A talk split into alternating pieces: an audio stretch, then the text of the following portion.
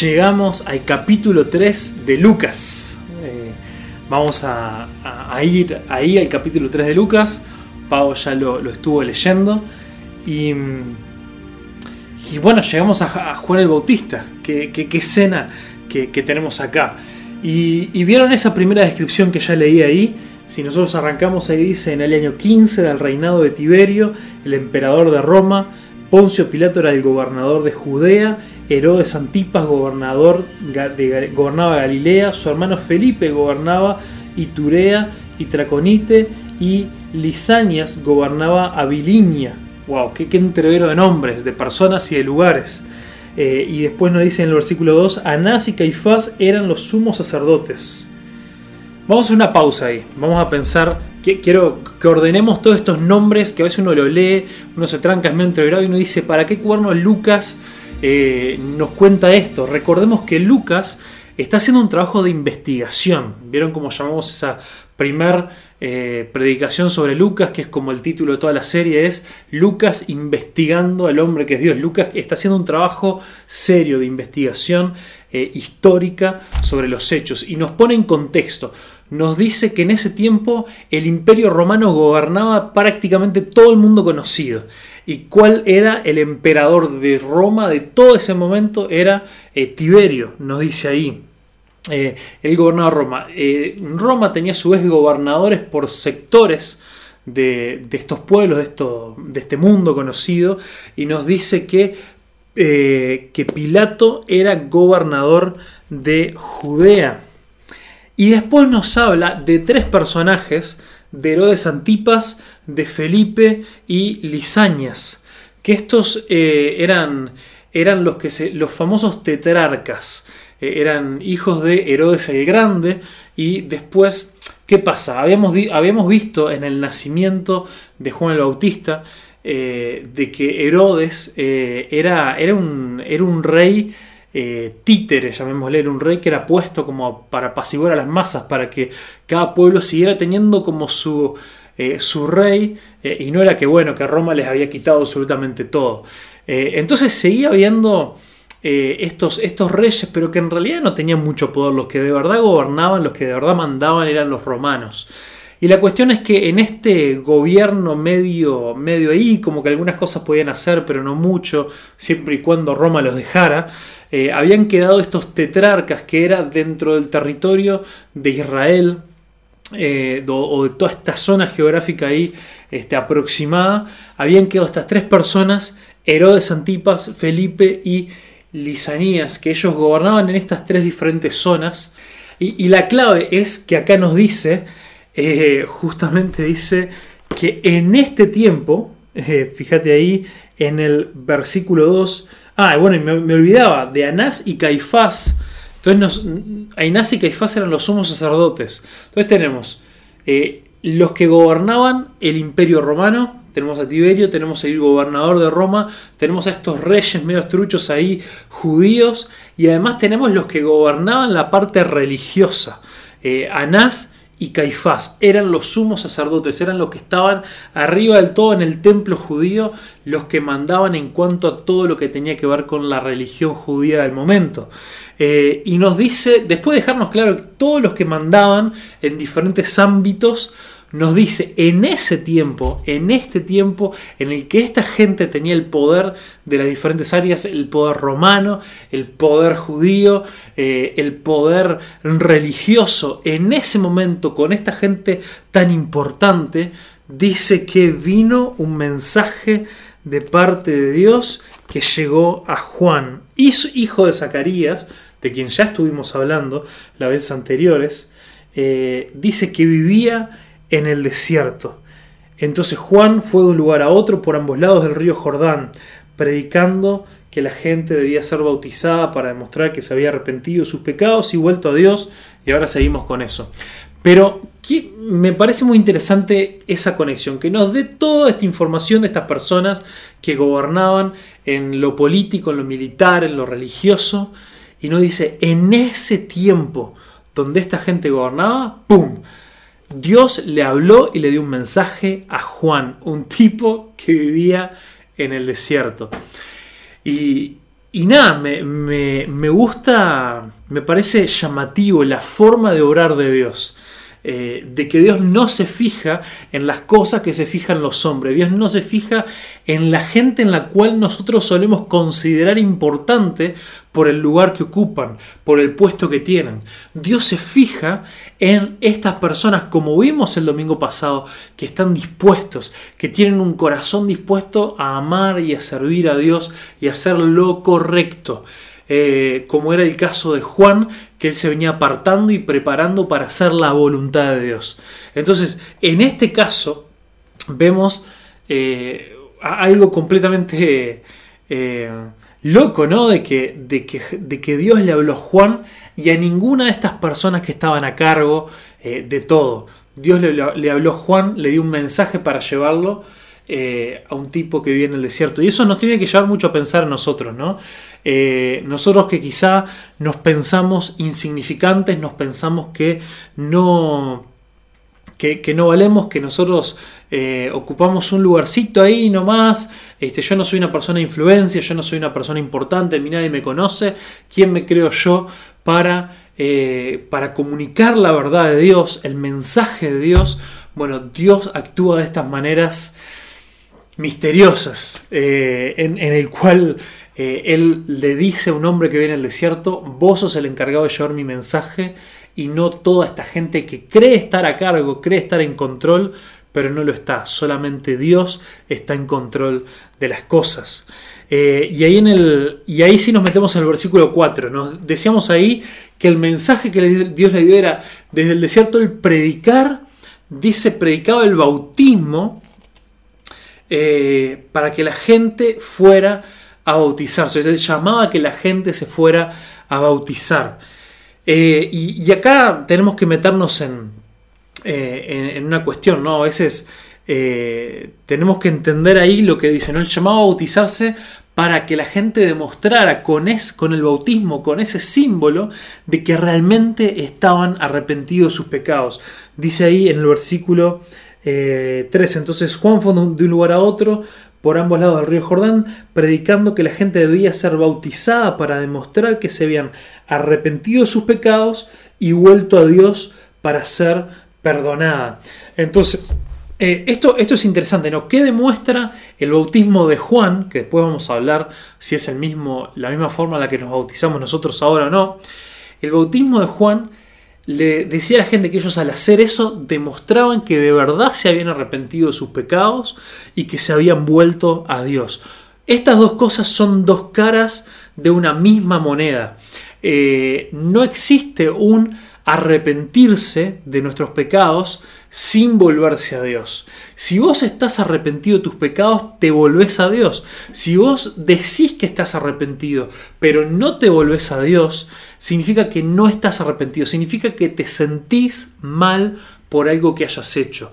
Pero sentirnos mal por algo que hemos hecho no significa estar arrepentido. La misma palabra arrepentimiento significa eh, dar un giro, darnos vuelta, cambiar de rumbo. Un giro de 180 grados, volver hacia atrás. Y, y algunos cuando dicen que se han arrepentido, pegan un giro y es un giro tan grande que es un giro de 360 grados se pega una vuelta y siguen en la misma dirección equivocada haciendo cualquier cosa.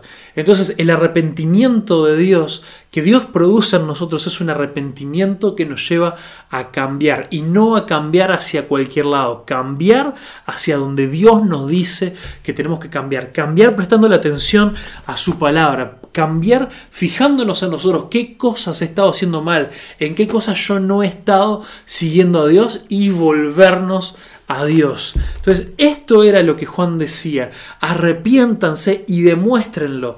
Eh, y, este bautismo es un símbolo, es una, es una forma en la que ustedes pueden demostrar que están realmente arrepentidos. Eh, entonces, no solamente tenemos que arrepentirnos de lo malo, sino de no haber estado siguiendo eh, a Dios verdaderamente. Esto también es importante, estamos mal acostumbrados a que cuando hablamos de pecado, eh, solemos hablar de, o solemos pensar que, el, pecado es simplemente hacer cosas malas. Eh, los diez mandamientos, eh, no hacer esto, no hacer aquello otro, mentir está mal, decir malas palabras está mal, no sé, tener malos pensamientos está mal. Pero no es solamente el hacer cosas malas o pensar cosas malas, sino tiene que ver con la actitud de nuestro corazón. El peor pecado en nuestra vida y el que nos marca a todos es nuestra actitud de nuestro corazón de haber rechazado a Dios, de haberle dado la espalda a Dios y no, querer seguirlo. Eh, no querer, no aceptar lo que Él quiere para nuestra vida como lo mejor para nosotros, como lo que vos y yo de verdad necesitamos. Entonces por eso eh, es, importante entender que arrepentirse solamente es un arrepentimiento verdadero si nos volvemos a Dios, si nos damos vuelta para seguir a Dios, para hacer lo que Él quiere, lo que Él nos pide, para vivir de la forma que Él quiere que vos y yo vivamos. Eh, entonces esto es eh, súper esencial. Entonces lo número uno, vieron que hoy el mensaje es escuchar la voz que clama. Y, la voz de Juan clama y nos dice, escucha la voz que clama diciendo, arrepentite y volvete a Dios. Escucha la voz que clama diciendo, arrepentite y volvete a Dios. Entonces, el bautismo, como decíamos recién, es un símbolo. Después, después Jesús, eh, o mejor dicho, después de Jesús, eh, y vamos a ver ahora por qué, porque Juan quería que la gente se arrepintiera para preparar el camino. Eh, él estaba preparando el camino para que Jesús llegara eh, como el Mesías para morir por nuestros pecados y resucitar. Eh, pero después de Jesús, nosotros ahora que ponemos nuestra fe en su muerte y resurrección para el perdón de nuestros pecados, no solamente en el bautismo representamos nuestro arrepentimiento, sino que vemos después en Romanos 6, si nosotros nos fijamos ahí en, Romanos capítulo 6, versículo 3 al 6, dice, ¿acaso olvidaron que cuando fuimos unidos a Cristo en el bautismo, nos unimos a Él en su muerte, pues hemos muerto y fuimos sepultados con Cristo mediante el bautismo, y tal como Cristo fue levantado de los muertos por el poder glorioso del Padre, ahora nosotros también podemos vivir una vida nueva. Dado que fuimos unidos a Él en su muerte, también seremos resucitados como Él. Sabemos que nuestro antiguo ser pecaminoso fue crucificado con Cristo para que el pecado perdiera su poder en nuestra vida. Ya no somos esclavos del pecado. Eh, entonces acá este y otros pasajes nos hablan de que ahora el símbolo del pecado, del, perdón, del pecado, no, del símbolo del bautismo, eh, cuando nosotros eh, en este sumergirnos en el agua y volver a salir, nos habla que al sumergirnos en el agua es un símbolo de nuestra muerte juntamente con Cristo, que, que nos identificamos en la muerte de Jesús, en el, el ir bajo las aguas, que es un símbolo en la Biblia de la muerte. Eh, y ahí queda muerta nuestra antigua vida, nuestra vida antes de Jesús, nuestra vida en rebeldía en contra de Él. Y al salir, eh, también demostramos esta resurrección de entre los muertos que Jesús tuvo y que nosotros también renacemos a una esperanza viva, tenemos una vida nueva, eh, somos personas con una vida espiritual nueva, estábamos muertos y ahora tenemos vida. Y además esta fe y confianza que algún día en el reino de Dios él nos va a resucitar eh, para volver a vivir para toda la eternidad junto a Él. Eh, e, estas cosas también implican este bautismo que nosotros hacemos eh, como una muestra pública también de que, de que nosotros amamos y seguimos a Jesús y nos identificamos en su muerte y en su resurrección. Entonces hay una diferencia entre este bautismo el cual llamaba Juan y el bautismo que nosotros como cristianos hacemos hoy en día. Pero hoy nos metemos, mira, en el, en el versículo 4, eh, justamente que nos dice, Juan hacía esto, Juan predicaba que la gente se viniera a bautizar demostrando su arrepentimiento. Y en el versículo 4 dice, Isaías había hablado de Juan cuando escribió, y acá nos va a citar una profecía, nos dice que el profeta Isaías escribió esto que va a citar ahora, dice, de esto, eh, en esto se refería a Juan. ¿Y en qué dice Isaías? Dice, es una voz que clama en el desierto. Preparen el camino para la venida del Señor. Ábranle camino. Eh, entonces, acá vemos eh, que esta, esta voz que clama en el desierto es la voz de Juan que clama, que grita desde el desierto, eh, predicando este arrepentimiento. Y lo hace eh, esto que dice prepara el camino del Señor. Esa palabra del Señor es la palabra que, en, en, ese, en el lenguaje original de la Biblia se usa para referirse a Dios mismo. Dice que esta voz que clama en el desierto es como un heraldo. El heraldo ya habíamos hablado o hace unos domingos atrás que es el anunciador real de un rey y que viene muchas veces por delante y anuncia las noticias reales. En este caso anuncia que el rey está llegando. Eh, y Juan es una voz que clama desde el desierto diciendo, el rey Dios mismo está por llegar, ábranle camino. Eh, es la versión eh, que nosotros hoy en día diríamos, desplieguen la alfombra roja para que pueda llegar el rey Dios mismo con todo el honor, con todo el reconocimiento que merece. Entonces este es el rol de Juan, ser la voz que desde el desierto clama y dice, prepárense porque Dios está llegando, que Dios los encuentre preparados. ¿Cómo estamos nosotros preparados para la llegada de Dios si vivimos una vida de arrepentimiento y, vivimos eh, y nos volvemos a Él? Y, mira, y en el versículo 5 dice, eh, los valles, seguimos en la profecía de, Isaías, eh, que, esto lo, encontramos en Isaías 40. Si la querés leer esta profecía en Isaías, está en Isaías 40. Y dice en el versículo 5, los valles serán rellenados, y las montañas y las colinas allanadas, y las curvas serán enderezadas, y los lugares ásperos suavizados. E, e, esta, esta imagen de que preparar el camino es eh, imagínate, en, Israel, en este lugar, está lleno de montañas, cosas que suben, que bajan. Eh, no, hay, no hay valles acá como en Uruguay. Eh, todo el tiempo el terreno hacia así, así, así. Y lo que dice esta proclamación desde el desierto va a allanar todos estos montes, todas estas montañas, va a dejar un camino preparadito para que el Señor pueda llegar. A lo que se está refiriendo con esto de allanar el camino, se está refiriendo justamente a esto del arrepentimiento del arrepentimiento y también el hecho de que el reino de Dios es para todos. Eh, ¿Por qué? Porque dice después en el versículo 6, dice, y entonces todas las personas verán la salvación enviada por Dios. Nosotros en este contexto podemos ver que esta profecía se cumple en que los valles y las montañas van a ser achatados, que, se va como a nivelar el terreno en el hecho de que la salvación va a ser para todos. No va a haber personas que sean más privilegiadas que otras. Todos van a tener acceso a esta salvación. Eh, como dice ahí el versículo 6. Y además que este allanar el terreno es, son corazones preparados que están arrepentidos eh, y le abren camino a que Dios llegue y sea el verdadero rey de sus vidas, el verdadero rey de su pueblo. Y, esta es, esta es la, interpretación que nosotros podemos ver, pero también nos hace pensar que lo interesante y lo difícil que es interpretar ciertas profecías. Si nosotros no supiéramos esto, si nosotros no supiéramos que se está refiriendo a esto ahora, sería muy fácil pensar, eh, si fuéramos un judío de la época, diciendo, ah, bueno, cuando venga, según Isaías 40, cuando venga el, el Señor, eh, cuando esta voz clama en el desierto, va a ser una voz que va a clamar en el desierto trayendo retroexcavadoras, trayendo, derribando, no sé, este, excavando montañas y tirándolas a los valles para, para poder aplanar todos los terrenos. De repente Israel va a dejar de ser un territorio montañoso y se va a convertir en un valle. ¿Te imaginas si quizá gente pensara eso? A nosotros ahora nos parece una locura, entendemos que, que, que la interpretación de esta profecía no es así de literal. Eh, sin embargo, eso también es un llamado de atención a nosotros a que tengamos cuidado.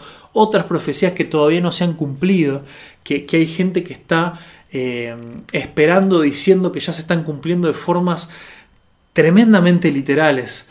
Eh, tengamos cuidado que quizá pueda ser así o quizá no.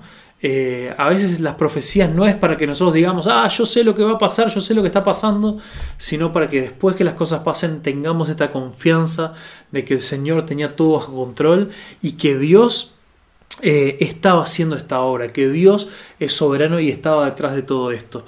Así que tengamos cuidado en la forma en la que interpretamos eh, ciertas profecías o ciertas cosas que están en la Biblia, que no sabemos, sabemos que van a pasar, pero a veces es difícil saber exactamente de qué forma o de qué manera. Juan no vino a literalmente eh, derribar montes y colinas y, convertir todo en un terreno planito.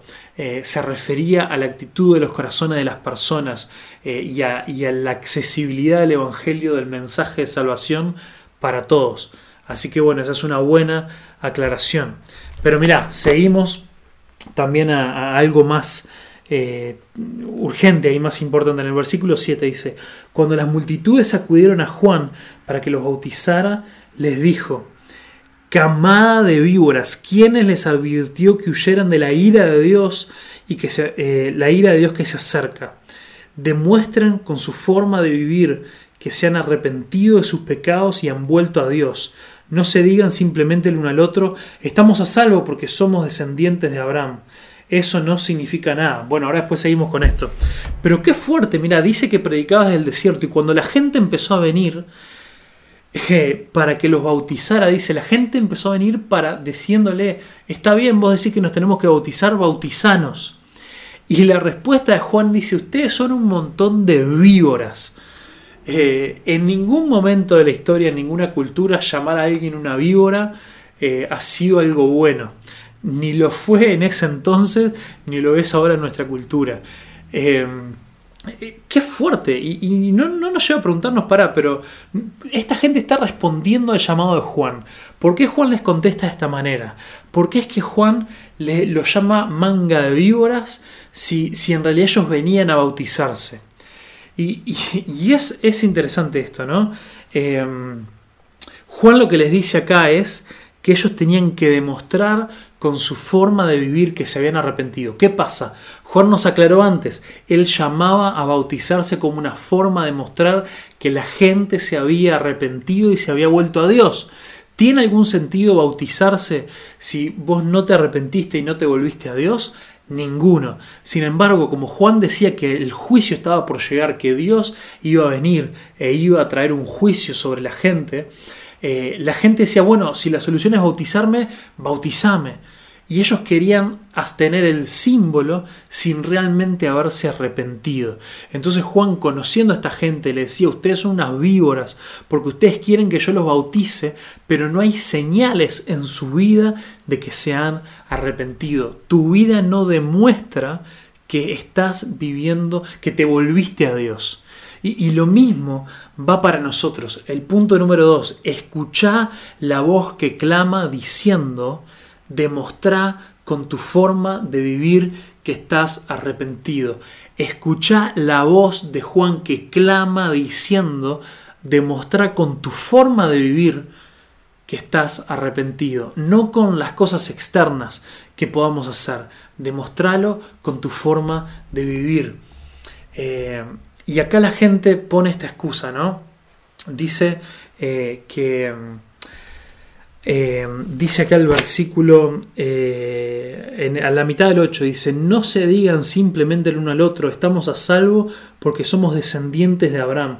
Eso no significa nada, porque les digo que Dios puede crear hijos de Abraham de estas mismas piedras. Abraham ¿Quién era Abraham? ¿Quién era Abraham? ¿Por qué la gente decía que ellos podían estar a salvo por ser sus hijos? Abraham fue a quien Dios le dio la promesa de hacer, que, iba a ser de él, desde Abraham, una gran nación.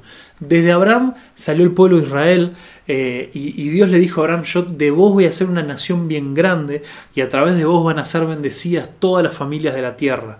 Eh, a través de Abraham Dios iba a traer la salvación al mundo, eh, Jesús mismo.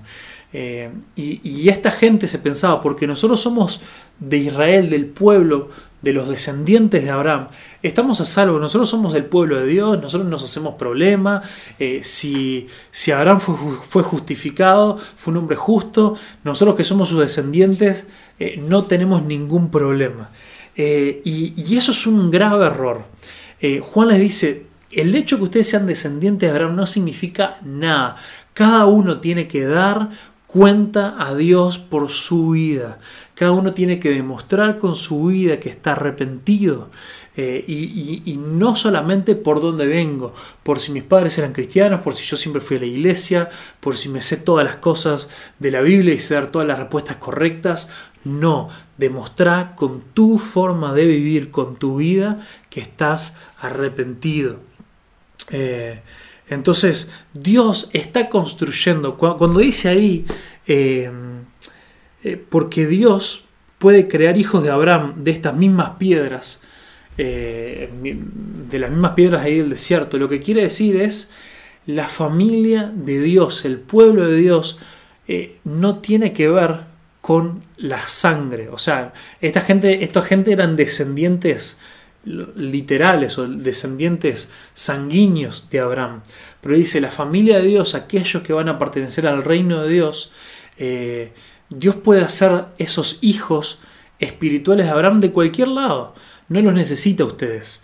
Eh, Dios puede hacer que, que, los hijos de Abraham salgan de todos lados. Nosotros podemos decir, los, los hijos de Dios, que somos hijos de Abraham espirituales, en cierto sentido, eh, porque al igual que Abraham fue justificado por la fe, nosotros también somos justificados, somos hechos justos delante de Dios por nuestra fe en Jesús. Lo que venimos hablando en los domingos anteriores, de que la salvación es solamente por gracia, no por ningún mérito que vos y yo podamos haber hecho.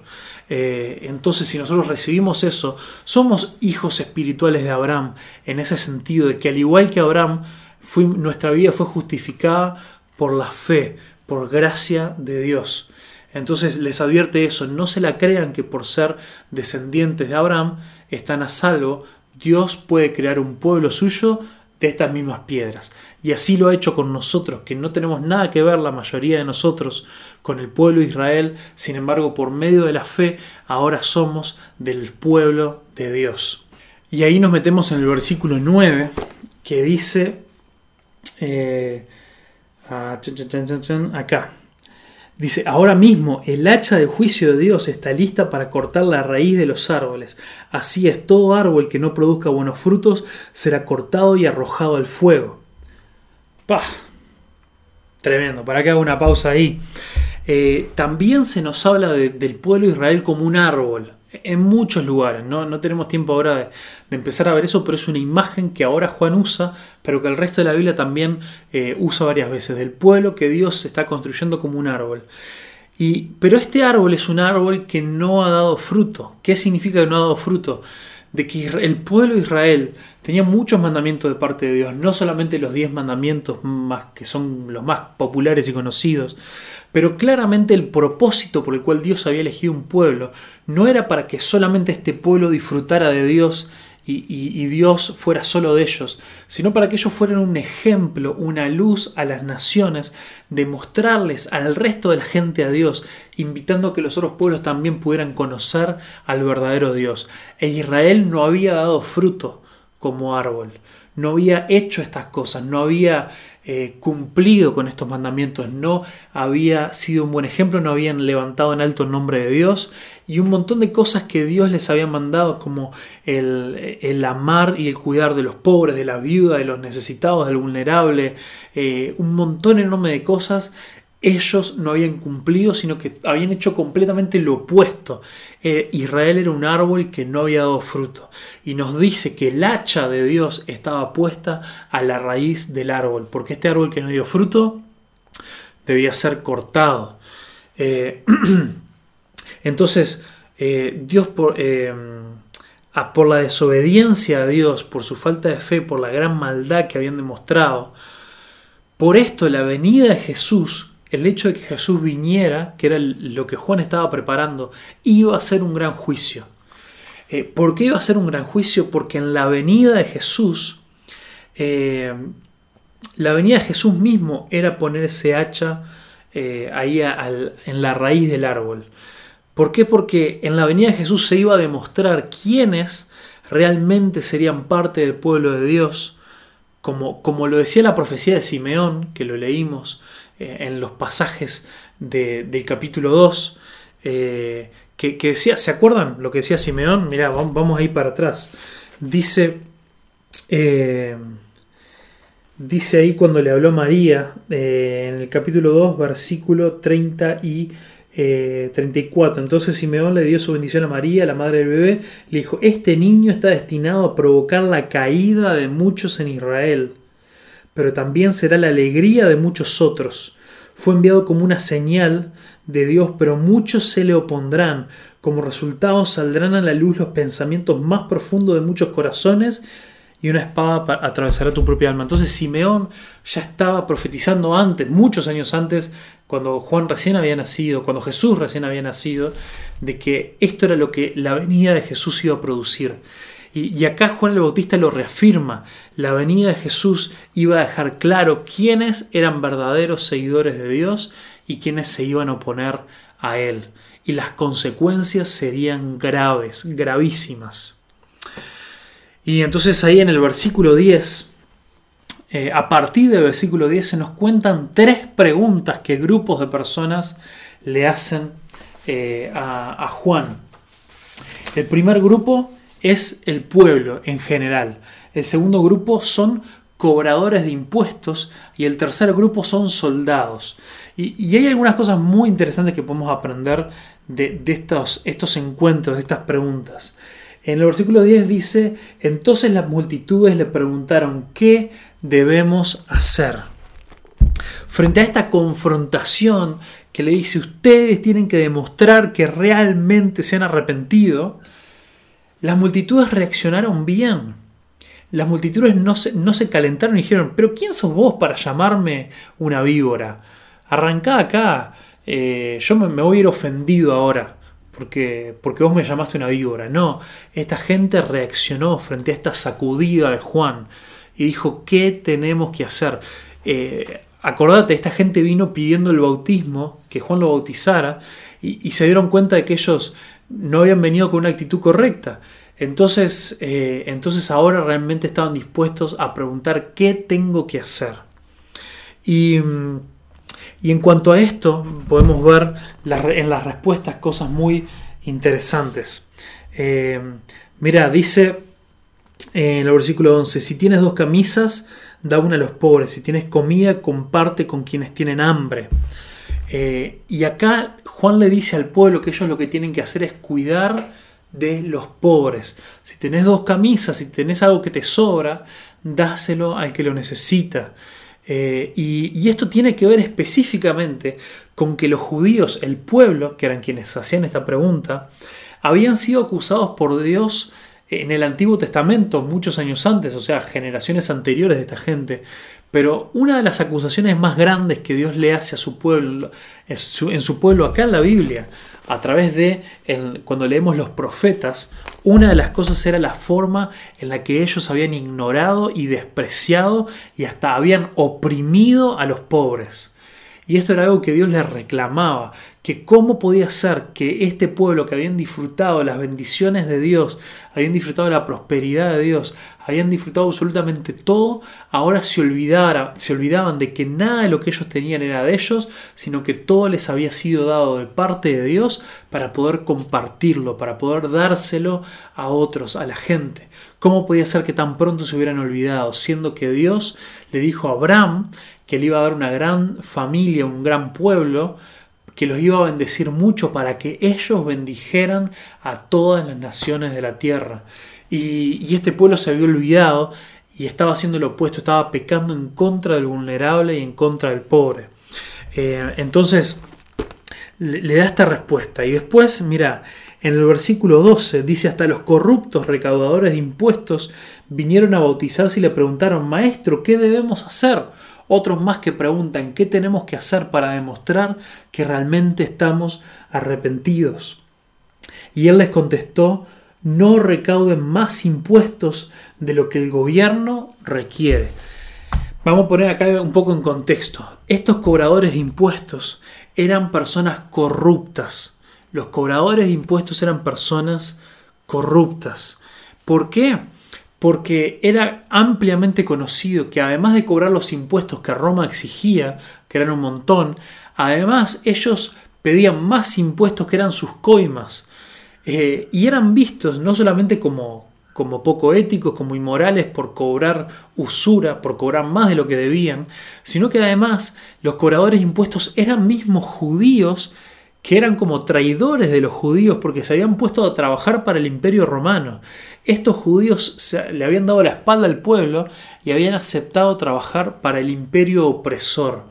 Eh, algo terrible, no sé, imagínate que en la Segunda Guerra Mundial eh, la Alemania nazi conquista prácticamente toda Europa y de repente haya franceses, haya, eh, no sé, búlgaros, no sé, lo que sea, eh, ingleses que decían empezar a trabajar voluntariamente para los nazis. Eh, una situación así de bizarra, así de corruptos este, se, veían y así de traidores de la patria se veía a estas personas.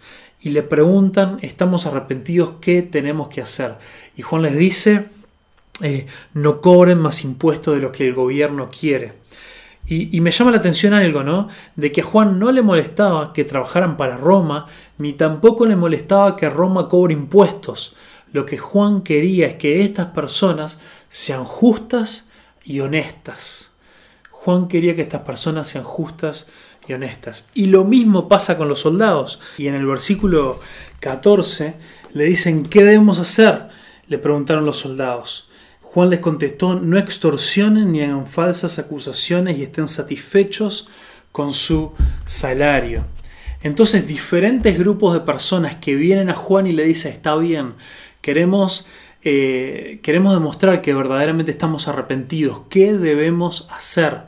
Eh, y, entonces acá viene la tercera cosa, escucha la voz que clama diciendo, no mires lo que tienen que hacer los demás. Pregúntate de qué manera se ve el arrepentimiento en mi vida. No mires lo que tienen que hacer los demás. Pregúntate de qué manera se tiene que ver el arrepentimiento en mi vida, no en la vida del otro. Juan tenía una respuesta diferente para cada uno de estos grupos, para la multitud del pueblo judío, para los cobradores de impuestos, para los soldados. ¿Por qué? Porque la forma en la que se manifiesta nuestro pecado es diferente. No, no todos tenemos problemas con lo mismo. No todos pecamos en las mismas cosas. Eh, o, no todos tenemos debilidad por las mismas cosas. O quizás las situaciones de nuestra vida, los lugares hacia los que nos ha llevado esta, esta vida, nos ha eh, eh, nos inclina a diferentes tipos de pecados, quizás la forma en la que hemos sido criados, diferentes cosas. Entonces cada uno de nosotros tiene algo eh, de lo cual ser honesto con Dios y decir, esto en mi vida está mal. Tengo que dejar de preocuparme de lo que otros están haciendo mal. cosas, porque claro, es muy fácil que yo me ponga a señalar el pecado de otros, especialmente cuando son pecados que cosas que quizás en mi vida no están mal. Pero claro, pero esas son cosas que quizás a mí no me cuestan, quizás son cosas con las que luché en el pasado y las he dejado atrás. Eh, pero, pero ahora Dios nos manda a preguntarnos, eh, las multitudes no, se andaban preguntando qué es lo que los cobradores de impuestos tienen que hacer. Los cobradores de impuestos no andaban diciendo, che, ¿y los soldados qué tienen que hacer? Y los soldados no, no andaban diciendo, che, Juan, ¿y las multitudes qué tienen que hacer? No, preguntaron qué tenemos que hacer nosotros, qué tengo que hacer yo para demostrar mi arrepentimiento. Y, y preguntarle a Dios, preguntarle a Dios en tu vida, ¿Cuál es el pecado del cual yo no me he arrepentido? ¿Qué es la cosa en la cual yo sigo rebelde? ¿Qué es de lo que todavía me falta arrepentirme y volverme hacia Dios? Entonces, escucha la voz que clama en el desierto diciendo, eh, no mires lo que, tienes que, lo que tienen que hacer los demás, pregúntate qué tengo que hacer yo eh, para demostrar el arrepentimiento en mi vida. Así que quiero recordarte las tres cosas, las tres cosas que nos dice la voz que clama en el desierto. Escucha la voz que clama diciendo arrepentite y volvete a Dios.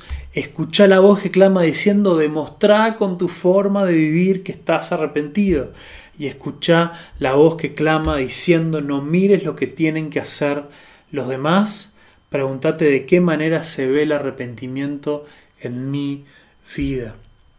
Y, unas cosas más ahí importantes sobre el final de este pasaje En el versículo 10, 15 dice, todos esperaban que el Mesías viniera pronto y tenían muchas ganas de saber si Juan era el Mesías. Juan contestó a sus preguntas diciendo, yo los bautizo con agua, pero pronto viene alguien que es superior a mí, hablaba de Jesús, ya lo vamos a ver la semana que viene, eh, tan superior que ni siquiera soy digno de ser su esclavo y desatarle las correas de las sandalias. Él los bautizará con Espíritu Santo y con fuego.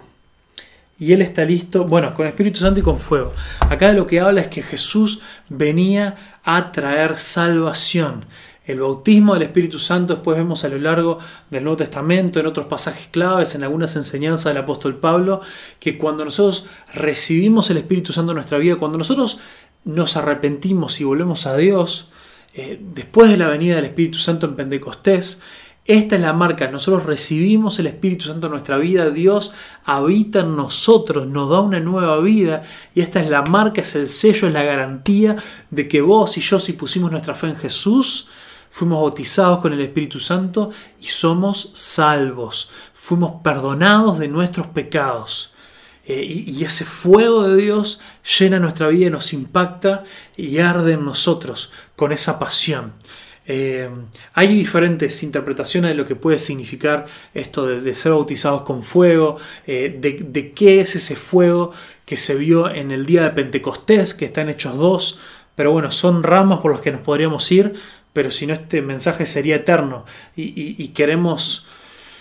Tengo que ir dejando varias cosas ahí eh, sueltitas, quizás sin contestar, porque, porque no, no, quiero ir avanzando tan lento en Lucas, ya demasiado lento lo estamos haciendo eh, para ser responsables con el texto, pero, pero bueno, igual hay cosas que, en las cuales no nos da el tiempo.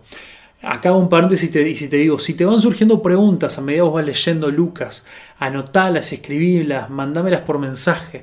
Quizá algún día si tenemos suficientes preguntas sobre el texto de Lucas, de las, de las partes de Lucas que ya venimos estudiando, cosas que quizá hayan quedado pendientes en los mensajes, podemos hacer algún otro video, alguna transmisión en vivo o algo, eh, contestando estas preguntas, charlándolas, podría ser interesante. Pero bueno, mirá, versículo 17. Él está listo para separar el trigo de la paja con su rastrillo. Está hablando de Jesús, del Mesías que estaba por venir. Está listo de separar el trigo de la paja.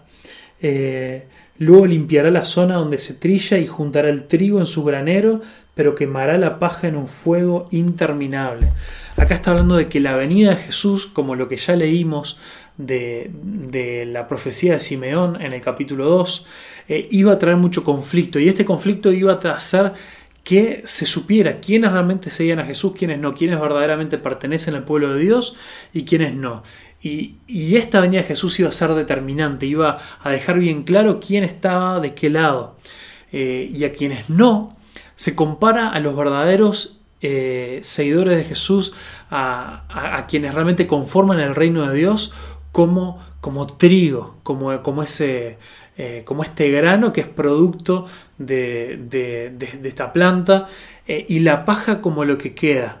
La paja como lo que si es probada por fuego, se deshace. Entonces dice que va a separar eh, a unos de los otros y quienes no sean verdaderos seguidores de Jesús van a sufrir el castigo por haberlo rechazado. Y, y, este es un juicio que vino sobre, sobre Israel pero también en nuestra vida tenemos que cuestionarnos cuál es la respuesta que nosotros le estamos dando a Jesús. ¿De verdad nos estamos arrepintiendo? ¿De verdad somos parte de su pueblo? ¿Somos hijos de Dios? ¿De verdad pedimos perdón por nuestros pecados y reconocemos la necesidad de Dios en nuestra vida? La Biblia es muy clara que para quienes no lo reconozcan, esto tiene sus consecuencias. Rechazar a Jesús tiene sus consecuencias. No vivir una vida conforme a su voluntad tiene consecuencias, consecuencias eternas, eh, un destino eterno eh, en el reino de Dios, en el cielo, en la nueva Jerusalén, o eh, un destino eterno apartados en el infierno. Y estas son cosas de las cuales tenemos que ser conscientes y de las cuales vos y yo no tenemos que tener miedo a pensar y a detenernos a hablar de esto, porque son cosas que de verdad van a marcar el resto de nuestra eternidad. Y, Y miren, seguimos eh, ahí mm, leyendo, dice, Juan usó muchas advertencias similares al anunciar la buena noticia al pueblo. También Juan criticó públicamente a Herodes Antipas, el gobernador de Galilea, que se mencionó al comienzo del capítulo 3, ¿se acuerdan de Herodes? Lo, lo publicó, perdón, lo criticó públicamente por haberse casado con Herodías, la esposa de su hermano, y por muchas otras injusticias que había cometido. Así que Herodes metió a Juan en la cárcel, agregando a sus muchos pecados uno más. Nos dice que Juan era un tipo que no podía soportar el pecado, denunciaba el pecado y también denunciaba el pecado eh, en este rey eh, Herodes que estaba ahí. Él había cometido pecado contra su familia, eh, había cometido pecados eh, de muchos tipos, muchos tipos de injusticia, dice ahí. Y esto causó que Herodes lo mandara a encarcelar por criticarlo. y, y, esto nos tiene que llamar mucho la atención, nos tiene que impactar en una época donde parece que lo que más se valora es el discurso políticamente correcto, el el, quedar bien con todo el mundo, Juan nos enseña una cosa. Juan no tenía miedo a las consecuencias de predicar la verdad. Juan no tenía miedo a las consecuencias de predicar la verdad. ¿Por qué? Porque Juan no predicaba para caerle bien a otros ni hacerse amigos. Juan no predicaba por dinero. Juan no cambiaba la verdad según quien tuviera enfrente. Por lo tanto, Juan entendía que amar a la gente de verdad sin decirles la verdad no es amor verdadero. Amar a la gente sin decirles la verdad no es amor verdadero. Eh, en el libro de Efesios nos llama que nosotros tenemos que hablar la verdad en amor. La verdad en amor tiene que ir de la mano. Decir la verdad con amor. Solamente eh, tratar a la gente con amor sin la verdad no es un amor verdadero. Solamente decir la verdad eh, sin nada de amor en nosotros también lastima. Pero digamos la verdad con amor, la verdad con amor. No torzamos la verdad para que la gente no se ofenda. No dejemos de decir las cosas importantes eh, por miedo a lo que puedan pensar de nosotros. Juan nos es un tremendo ejemplo en esto. Vamos a ver, Padre Celestial, gracias por, por esta palabra. Te pedimos que nosotros podamos oír esta voz que clama diciendo que tenemos que arrepentirnos de verdad, que tenemos que demostrar que, tenemos, que nos hemos arrepentido y que nos hemos vuelto a ti. Tenemos que demostrarlo con nuestra vida, con nuestra forma de vivir. Tenemos que eh, preguntarnos de qué forma eso se ve en mi vida y no preguntarnos por lo que tiene que hacer otro. Preguntarnos cuáles son los pecados de los que yo me tengo que arrepentir y renunciar ahora mismo.